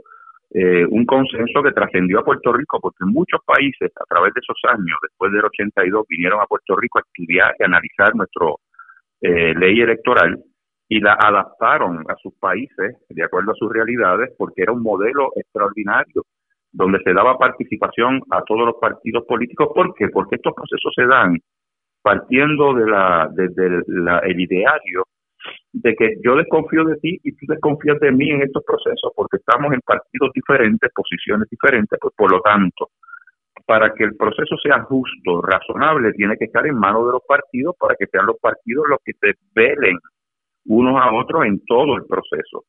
Ese consenso tan importante, este proyecto de la gobernadora, toda vez que pone en manos a la Comisión Estatal de Elecciones a una persona que lo nombrará el Tribunal Supremo todos sabemos que el Tribunal Supremo tiene sus eh, bases políticas y quien domina ideológicamente el Tribunal Supremo. Por lo tanto, la persona que se vaya a dirigir allí ya comienza con una eh, posibilidad de, ser una persona que no necesariamente eh, vaya a velar por una por una objetividad. Mira lo que pasó, José, en estas elecciones pasadas con quien era el presidente de la Comisión Estatal de Elecciones. Estaba chateando con miembros de su partido, del PNP, eh, resolviendo asuntos que él tenía que decidir y él consultaba con la gente de su partido para ver cómo iba a decidir a favor del PNP. O sea, esto es bien peligroso y es importante que el país lo sepa. Se está cargando todo un proceso a favor de un partido. Eh, ni hablar de que esto abre la puerta a que eh, personas que no vivan en Puerto Rico pueden votar. Se elimina la tarjeta electoral y se pone bien difícil el tú poder impugnar una persona que se registre, por ejemplo, fuera de Puerto Rico. Eh, ¿Por qué? Pues porque el mismo proyecto de ley dispone que para tú poder impugnar ese voto pues la cantidad de documentación que son casi imposible tenerla para cuestionar la residencia de esa persona, pues prácticamente te tomaría un caso, eh, meses, para tú poder evidenciar que, que es un elector que no está ávido para hacerlo en Puerto Rico porque no vive en Puerto Rico. Así que esto es un proceso bien peligroso que abre la puerta a que personas que no residen en la isla estén votando y decidiendo el futuro político del país. ¿Significa entonces que el remedio pudiera ser peor que la enfermedad o que esto pudiera de alguna manera propiciar el que, el que veamos irregularidades en las elecciones de noviembre? Es que eso va a ocurrir, José. O sea, el PNP está listo para esto. ¿Por qué tú crees que la prisa de aprobarlo unas semanas antes de una primaria y tres meses antes de unas elecciones? ¿Por qué cambian el juego en la novena entrada? ¿Por qué cambian las reglas del juego? Bueno, pues porque quieren perpetuarse en el poder con un proyecto de ley que lo aprobó solamente el PNP, fueron los únicos que lo aprobaron, no hay consenso ni del Partido Popular, ni del PIB, ni del Movimiento Ciudadano, de nadie hay consenso, ellos solitos cambiaron la ley eh, electoral y las reglas del juego a su favor. ¿Para qué? Para robarse las próximas elecciones y perpetuarse en el poder Esa es Wanda Vázquez, la que hoy le dice una cosa al país y mañana hace otra. ¿Se puede confiar en un gobernante como esta señora? No se puede gobernar y este es el PNP también, o sea, no es ella sola, es Tomás Rivera Chat, son los legisladores que están allí que han traicionado al pueblo de Puerto Rico y han traicionado a la democracia, han traicionado la voluntad de una persona, de un elector, elegir a quien quiera eh, que sea su gobernante para los próximos cuatro años. Todo eso se alteró y esto está preparado para robarse las elecciones. Yo te aseguro, José, que ya el PNP tiene cuadrado fuera de Puerto Rico en las diferentes organizaciones eh, de puertorriqueños que están en los Estados Unidos, que son organizaciones que favorecen la estabilidad para Puerto Rico, ya están estructurados y organizados para comenzar un proceso de inscripción de personas fuera de Puerto Rico que van a estar votando. O sea, si el puertorriqueño quiere eso, que ocurra eso, y que otros decidan por nosotros que no están aquí y perpetuar al PNP en el poder por encima de la voluntad del pueblo que sí vivimos aquí, pues yo creo que aquí van a haber serias y grandes problemas de aquí en adelante con este proyecto. La pregunta es, ¿y ahora qué? Porque tomando en consideración lo aprobado, ¿qué futuro le espera, por ejemplo, ustedes en el Partido Popular Democrático si por lo que ustedes entienden ya el PNP está concertando un plan para robarse las elecciones? Bueno, pues lo único que procede aquí es ir a los tribunales a impugnar la ley, eh, cosa que será cuesta arriba, ¿verdad? Porque se tiene la voluntad la legislatura de aprobar lo que quiera. Eh, puede que existan algunos eh, cuestionamientos que se puedan levantar sobre artículos específicos de la ley, pero el ordenamiento tal y como lo acaban de aprobar, yo estoy, no sé, convencido de que va a prevalecer. Eh, aunque haremos el esfuerzo de, ¿verdad? de llevar todos los argumentos posibles para eh, sustentarnos y, batallar contra esta aprobación de, este código. Pero yo no le veo mucha esperanza, sobre todo que cuando asignen los casos, pues vamos a ver que los van a asignar a jueces que han sido nombrados ¿verdad? por el PNP y que evidentemente son eh, jueces que, han votado y, pertenecen al Partido Progresista. No hay nada que buscar en el Tribunal Supremo, es lo que me está tratando de decir. Es correcto, no hay mucho que buscar allí. por lo, tanto, la, por lo tanto, la suerte está echada. Entonces, y, Pues, pues sí, y ese es el problema, José, que, que violaron eh, el acuerdo de más de 40 años en este país, están cambiando las reglas antes, ya en la novena entrada, cuando estamos a punto de unos procesos electorales. O sea, esto es un robo de las elecciones lo que viene. O sea, aquí yo, yo no sé qué va a ocurrir. Yo espero que el país, el pueblo, entienda la dimensión que esto significa, ¿verdad? Eh, y que el pueblo pues pueda reaccionar a esa realidad.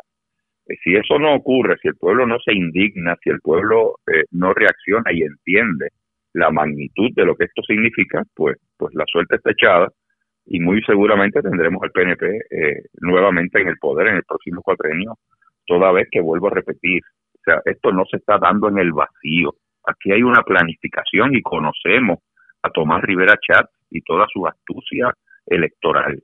Eh, las organizaciones que están fuera del país ya están estructuradas para responder a este código electoral y estarán haciendo inscripción de puertorriqueños fuera de la isla para que voten en estas próximas elecciones.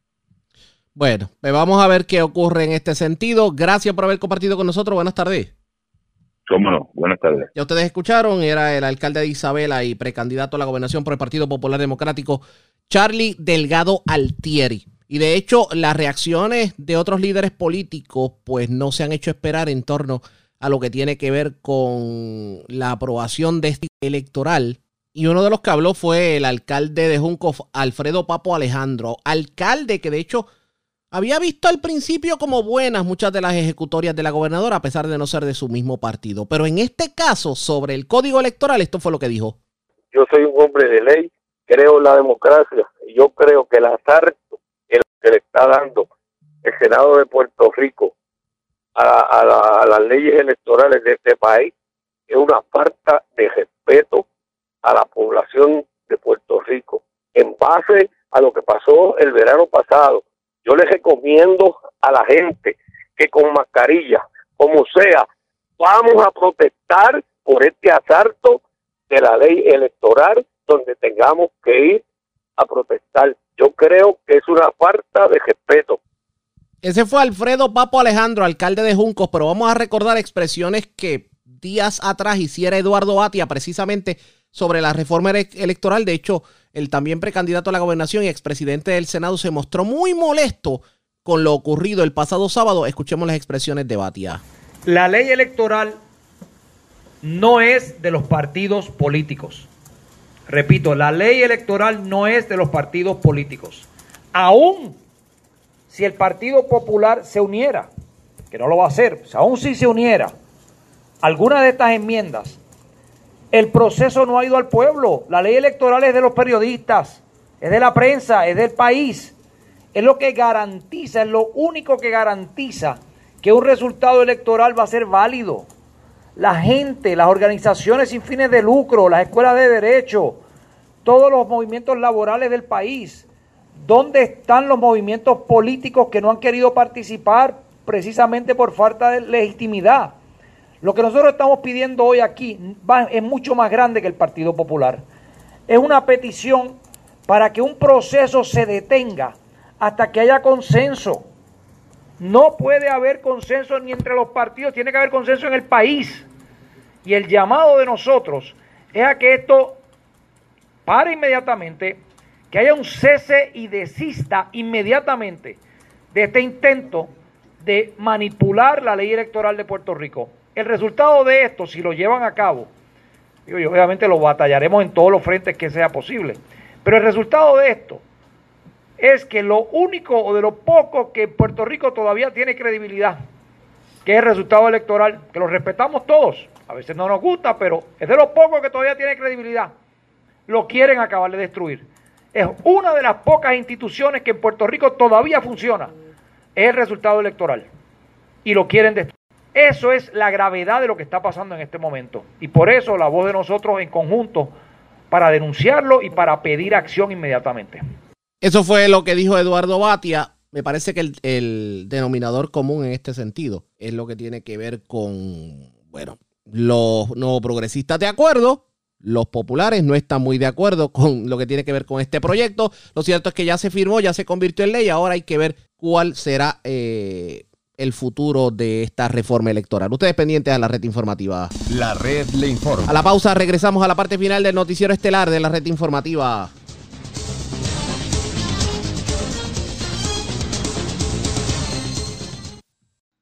La red le informa. Señores, regresamos esta vez a la parte final del noticiero estelar de la red informativa de Puerto Rico. Señores, ¿qué ha ocurrido en Estados Unidos y en Latinoamérica? Vamos de inmediato a la voz de América Yasmín López nos tiene información sobre lo más importante acontecido en el ámbito nacional e internacional. La conmemoración de la esclavitud en Estados Unidos llega en este momento de fuertes tensiones con la policía por el uso excesivo de la fuerza hacia los afroestadounidenses. Laura Sepúlveda desde Nueva York nos cuenta cómo se celebra el Juneteenth y las nuevas reformas en las que trabajan los estados. 46 estados de 50 en Estados Unidos celebran Juneteenth, una fecha en la que se conmemora la libertad de esclavos afroestadounidenses. Jesse Holland, historiador de George Washington University, da el contexto. It was June 19th, era 19 de junio de 1865, cuando esclavos en Galveston, Texas, descubrieron por las tropas de la Unión que la guerra civil había terminado y fueron liberados. Igualdad racial fue lo que se esperaba en ese entonces y explica el catedrático que las discusiones que se han puesto hoy en día sobre la mesa a consecuencia de la muerte de George Floyd han revivido ese momento. Por ello, la importancia de buscar medidas de transparencia por parte de la policía recientemente señalada por excesivo uso de la fuerza. Creo que este es un periodo en el que podríamos ver un cambio monumental. Y quiero ser una fuerza para el cambio y quiero ayudar a la sinergia de este momento, ya sea una reforma en el Departamento de Policía si se trata de una mayor comprensión racial y sensibilidad y progreso, y si Juneteenth es parte de eso y un reconocimiento de lo que sucedió y una comprensión de lo que sucedió y un reconocimiento de eso, genial. Es por ello que el gobernador de Nueva York ha hecho de este un día festivo para empleados del Estado y propondrá que sea establecido como tal de manera oficial por la ley. Mientras tanto, en el Capitolio, por instrucción de la presidenta de la Cámara de Representantes, fueron removidos los cuadros de cuatro confederados que defendieron la esclavitud. Laura Sepúlveda, Voz de América, Nueva York. Y cientos de miles de soñadores celebraron el fallo de la Corte Suprema de Estados Unidos tras la decisión de mantener en vigencia el programa DACA. Por su parte, el presidente aseguró a través de su cuenta en Twitter que pronto volverá a someter los documentos al criterio de la Corte. Una de las soñadoras le contó a Verónica Villafañe que este triunfo es solo el primer paso hacia la reforma permanente que ellos esperan. Alegría, emoción, esperanza y alivio para miles de los llamados soñadores indocumentados que llegaron de niños a Estados Unidos al saber que por el momento seguirán teniendo protección de deportación y permiso para trabajar en el país bajo el programa DACA. Sentí un gusto inmenso, una felicidad inmensa, se me, se me quitó un gran peso de encima Dulce García es una de las litigantes de la demanda judicial entablada por la Universidad de California y varios estados en defensa del amparo temporal para casi 700.000 jóvenes indocumentados. Demandamos y ganamos en el distrito, ganamos en la Corte de Apelaciones y ahora ganamos en la Corte Final, la Corte Suprema. Para García es una victoria este agridulce. De hoy celebramos, pero sí tengo presente que hay muchos más que se quedaron fuera del programa de DACA, incluso mi hermano mayor cuando entramos a este país yo tenía de una mano sujeta la mano de mi mamá y en el otro la, de mi hermano mayor. Ella tenía cuatro años, su hermano siete. Él se quedó sin la protección de DACA porque tenía unos meses mayor de lo que dictaba el programa de DACA. García recién se enteró que sus padres, dos de sus hermanos y ella eran indocumentados cuando estaba terminando la secundaria. Fue una trayectoria muy dolorosa, una serie de sacrificios, por parte de mi familia, de mis padres y míos, pero que al final de cuentas uh, dio fruto y el obtener DACA, el tener este permiso de trabajo, esta manera de poder identificarme, ha cambiado todo. García ahora es abogada de inmigración en San Diego y está determinada en ayudar a más inmigrantes. Verónica Villafañe, Voz de América, Los Ángeles. La pandemia del coronavirus está acelerando con los 150 mil nuevos casos registrados este jueves, la cifra más alta en un solo día y casi la mitad de ellos en las Américas. Así lo informó la Organización Mundial de la Salud en Ginebra. El director general de la OMS, Tedros Adhanom Ghebreyesus, dijo que el mundo está en una fase nueva y peligrosa. Aseguró que el virus aún está propagándose rápidamente, sigue siendo mortal y la mayoría de las personas aún son susceptibles. El experto en emergencias de la OMS, Mike Ryan, llamó la atención sobre la situación en Brasil, donde aseguró que hubo 1.230 muertes adicionales en las últimas 24 horas. La banca estadounidense informó que regulará los montos y la frecuencia con la que se hacen las transacciones de dinero a través de la aplicación Cele. Expertos aseguran que esta plataforma digital podría llegar a ser usada para el lavado de dinero. José Pernalete nos explica. La plataforma Cell da el primer paso de regulación contra el lavado de dinero y remesas no autorizadas a través de transacciones digitales. En Estados Unidos, la banca ha constatado una distorsión notable de lo que era el uso preestablecido de esta herramienta financiera. Se creó para poder pagar dentro del sistema financiero norteamericano, en donde una persona a través de la aplicación le paga a otra persona que típicamente conoce algo que le debe, por ejemplo, un child support, manutención de hijos. Para Daniel Gutiérrez, directivo de la Asociación de Banqueros Internacionales de Florida, FIBA, por sus siglas en inglés, el problema ocurre con el uso de la plataforma en transacciones con personas que no están en Estados Unidos y se presta para enviar remesas no autorizadas y además para diluir grandes cantidades de dinero en montos más reducidos desde distintos usuarios de la herramienta. El primer riesgo es que tienes individuos o compañías procesando múltiples, miles hay veces de transacciones para terceros y de terceros, en los cuales, según las reglas del Departamento del Tesoro, esas personas y compañías necesitan estar registradas con la Unidad de Inteligencia Financiera FinCEN. Para evitar este riesgo, la banca en Estados Unidos contempla ajustar medidas paulatinas en cada institución y establecen plazos para esa adecuación. De hecho, la medida será para todos los bancos de acuerdo a la cartera de clientes. La Voz de América pidió la reacción de CEL ante estos hechos, pero hasta el cierre de esta nota no la había recibido. José Perralete, Voz de América, Miami.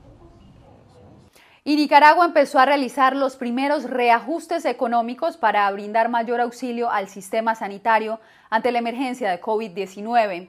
Aunque diferentes sectores respaldan la iniciativa, insisten en que se debe implementar toda una estrategia para contener la pandemia. Donaldo Hernández nos tiene los detalles.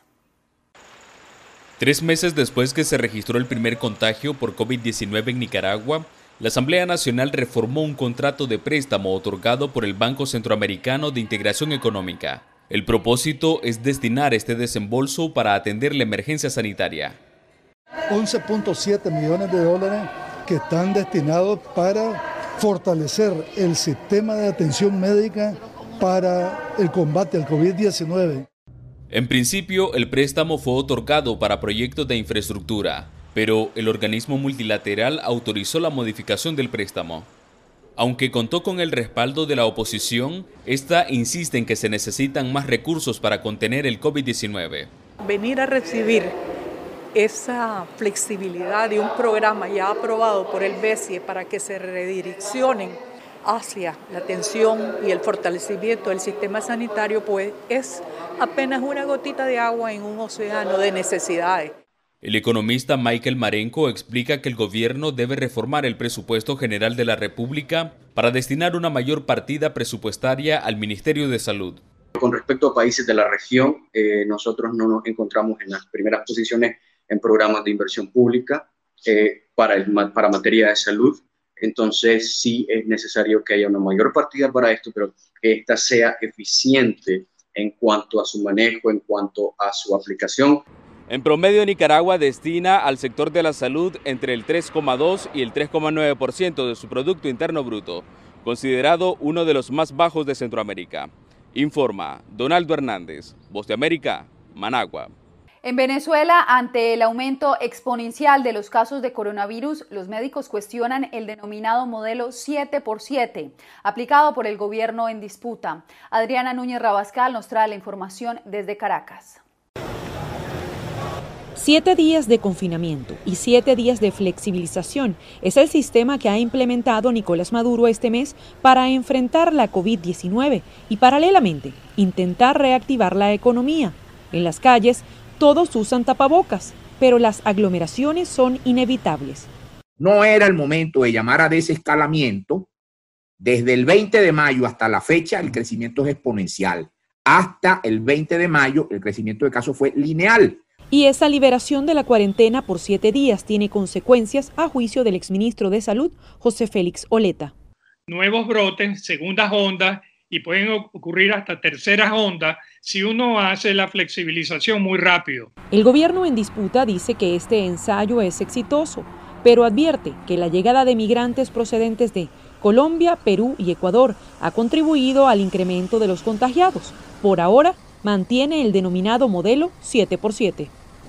Vamos a medidas extraordinarias y especiales para radicalizar a partir del lunes la cuarentena a fondo. Los especialistas detallan que esquemas similares se han implementado en naciones como Alemania e Israel, cuyos sistemas hospitalarios, a diferencia del venezolano, son robustos. Las medidas tienen que ser flexibles, ajustadas a las realidades epidemiológicas y progresivas. En este momento, al día de hoy, la probabilidad de salir a la calle y resultar contagiado y enfermar es 10 veces superior a la que había aquí hace dos meses. Tan solo en junio los casos de coronavirus superaron los acumulados en los tres meses anteriores. Adriana Núñez Rabascal, Voz de América, Caracas y talentosas mujeres de una comunidad indígena en Bolivia encontraron en la pandemia la oportunidad para diversificar su producción artesanal con la elaboración de barbijos que tienen detalles propios de su región. El objetivo es revalorizar su cultura. Fabiola Chambi nos muestra sus creaciones. La historia del barbijo andino Alicia Laime es una de las líderes de la microempresa de confección Guayatex en la comunidad Ayata del departamento de La Paz. Las artesanas ahora incursionaron en la confección de unas mascarillas muy especiales. Cada uno de estos protectores con diseños únicos relatan a través de los bordados historias cotidianas de su cultura. El arte y su talento fue la fórmula que encontraron estas emprendedoras indígenas para sobrevivir a la paralización de ingresos por la cuarentena. Mi mamá ha diseñado el primer barbijo y de ahí yo siempre a mí me gusta publicar ah, en las redes sociales eh, todo referente a nuestra cultura. Yo lo publiqué y en dos días se ha viralizado esa publicación, había pedidos, había prensa que nos estaba buscando. Desde que empezaron a hacer conocer sus productos a través de las redes sociales, la demanda creció y los pedidos de diferentes partes del país comenzaron a llegar. Por eso decidieron recurrir a promotores. Uno de ellos, Hugo Otoya, una persona no vidente que está decidida a vender lo más que pueda. Yo soy de allá, de la provincia de Muñecas, que está Isquía. Eh, he visto mi cultura y yo también me he animado para que pueda ir a aprender, pese que yo tengo una dificultad visual. Antes de la historia de los barbijos, mi pueblo estaba invisibilizado y yo creo que tenemos mucha historia que contar. En medio de una agitada agenda en la ciudad de La Paz, Alicia Laime se dio tiempo para hablar con la Voz de América a través de esta videollamada porque quiere que el trabajo de las mujeres indígenas de su comunidad traspase fronteras y también se valore la cultura de los pueblos aymaras y quechuas. Fabiola Chambi, Voz de América, Bolivia. La red le informa. Bueno, señores, enganchamos los guantes. Regresamos mañana martes a la hora acostumbrada, cuando nuevamente a través de las emisoras que forman parte de la red informativa de Puerto Rico le vamos a llevar a ustedes el resumen de noticias de mayor credibilidad en el país, señores. Hasta entonces, que la pasen bien.